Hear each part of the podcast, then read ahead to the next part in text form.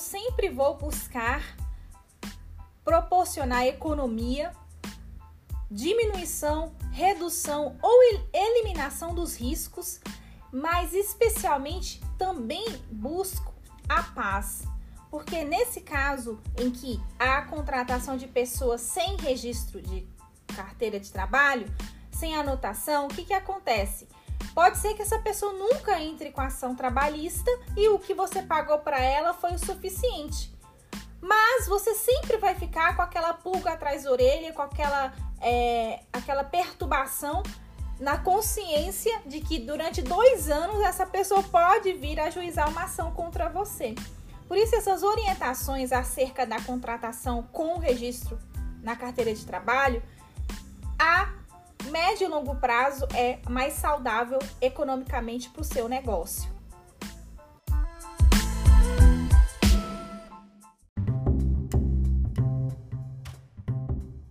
Saudações jurídicas! Hoje eu gostaria de falar com vocês acerca de um tema que tem mexido comigo nesses últimos meses, que diz respeito à advocacia artesanal. A gente muitas vezes fica tentado aí em ter uma baita estrutura, muita gente trabalhando para nós, ter aquela correria que é saudável e é muito bacana. Mas se por um lado a gente almeja e muitas vezes ter essa estrutura, a gente tem que ter em mente que uma vez que se atinja esse patamar, algumas das liberdades que você tinha enquanto exercia uma advocacia artesanal não vai ser possível. Então queria convidar vocês a fazer essa reflexão, especialmente nesse momento da minha vida em que eu estou migrando para essa estrutura com mais pessoas, até porque o trabalho é, aumentou de tal forma que eu sozinha não consigo mais dar conta, então eu tenho que terceirizar. E eu estou nessa é, questão, nesse embate interno. Abro mão efetivamente da advocacia artesanal e vou para essa advocacia aí estrutural, de um corporativo, ou permaneço nessa mesma segmentação e vou vendo no que vai dar. Então, estou refletindo muito acerca disso e a advocacia artesanal, enquanto ela não te dá um retorno, aí sim é complicado e você precisa de fato procurar outros meios de, de obter recursos para obter o seu sustento.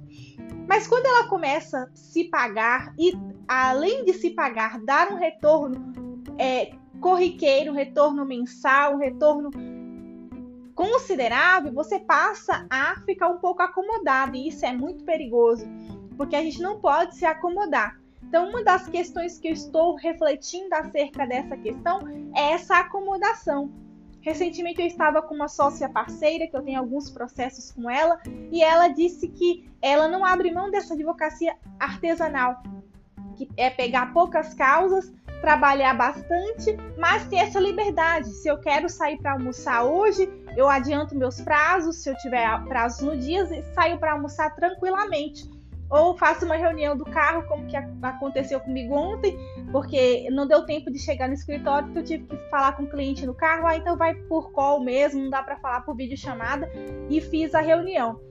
Eu gosto dessa correria, eu gosto de estar à frente dos processos, das consultorias, dos pareceres, das opiniões legais.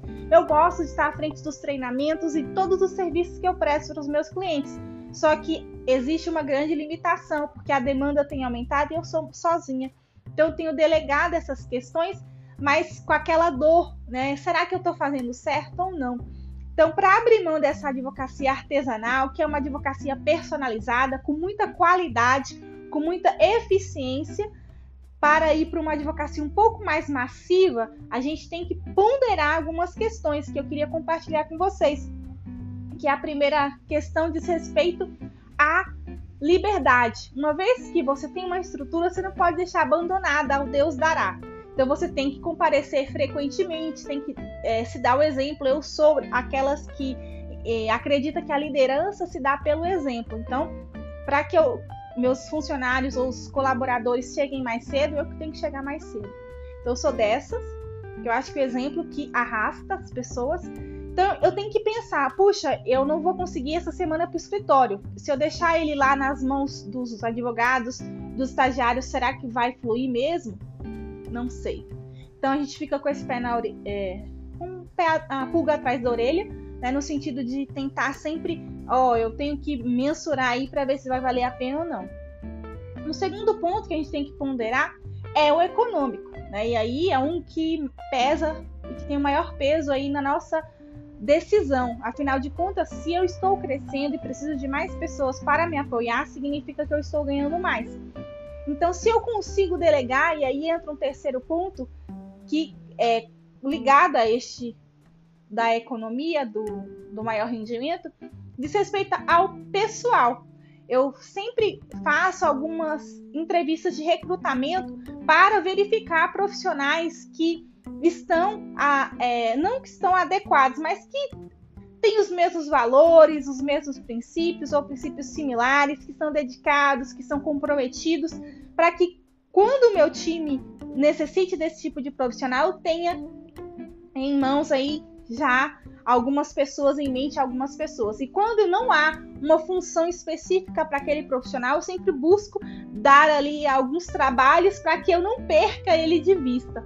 Então, acho que isso é muito importante, porque à medida que você cresce, você precisa de boas pessoas, porque você não vai poder estar à frente de tudo. Então, para quem você vai delegar? Quem vai estar falando em seu nome? Então, isso tem um peso muito grande. Se a gente parar para pensar nesse caso, a gente vai ter que sempre estar ali é, ligado para saber se aquela pessoa está te representando e fazendo jus aí a, ao seu nome, à sua reputação, à sua imagem, à sua é, dignidade profissional. Então, essas são algumas questões que me levam a concluir que a advocacia artesanal é o melhor dos mundos para um advogado autônomo, um advogado que tenha aí, é, provisões de receber aí ganhos futuros por um longo período, só que ao mesmo tempo é uma armadilha, porque se eu fico muito agarrada a essa questão da advocacia artesanal, eu não abro o meu leque para as possibilidades de crescimento e o que não cresce, uma hora diminui. Então tenho que tomar cuidado quanto a isso. Mas eu sou adepta a essa advocacia e eu acho que todos devem passar por isso, porque é um momento de você evoluir como profissional, de você ter ali o controle do seu trabalho, do seu tempo, e isso não tem preço. Então essas são as considerações que eu queria compartilhar com vocês nesta tarde. Muito obrigada.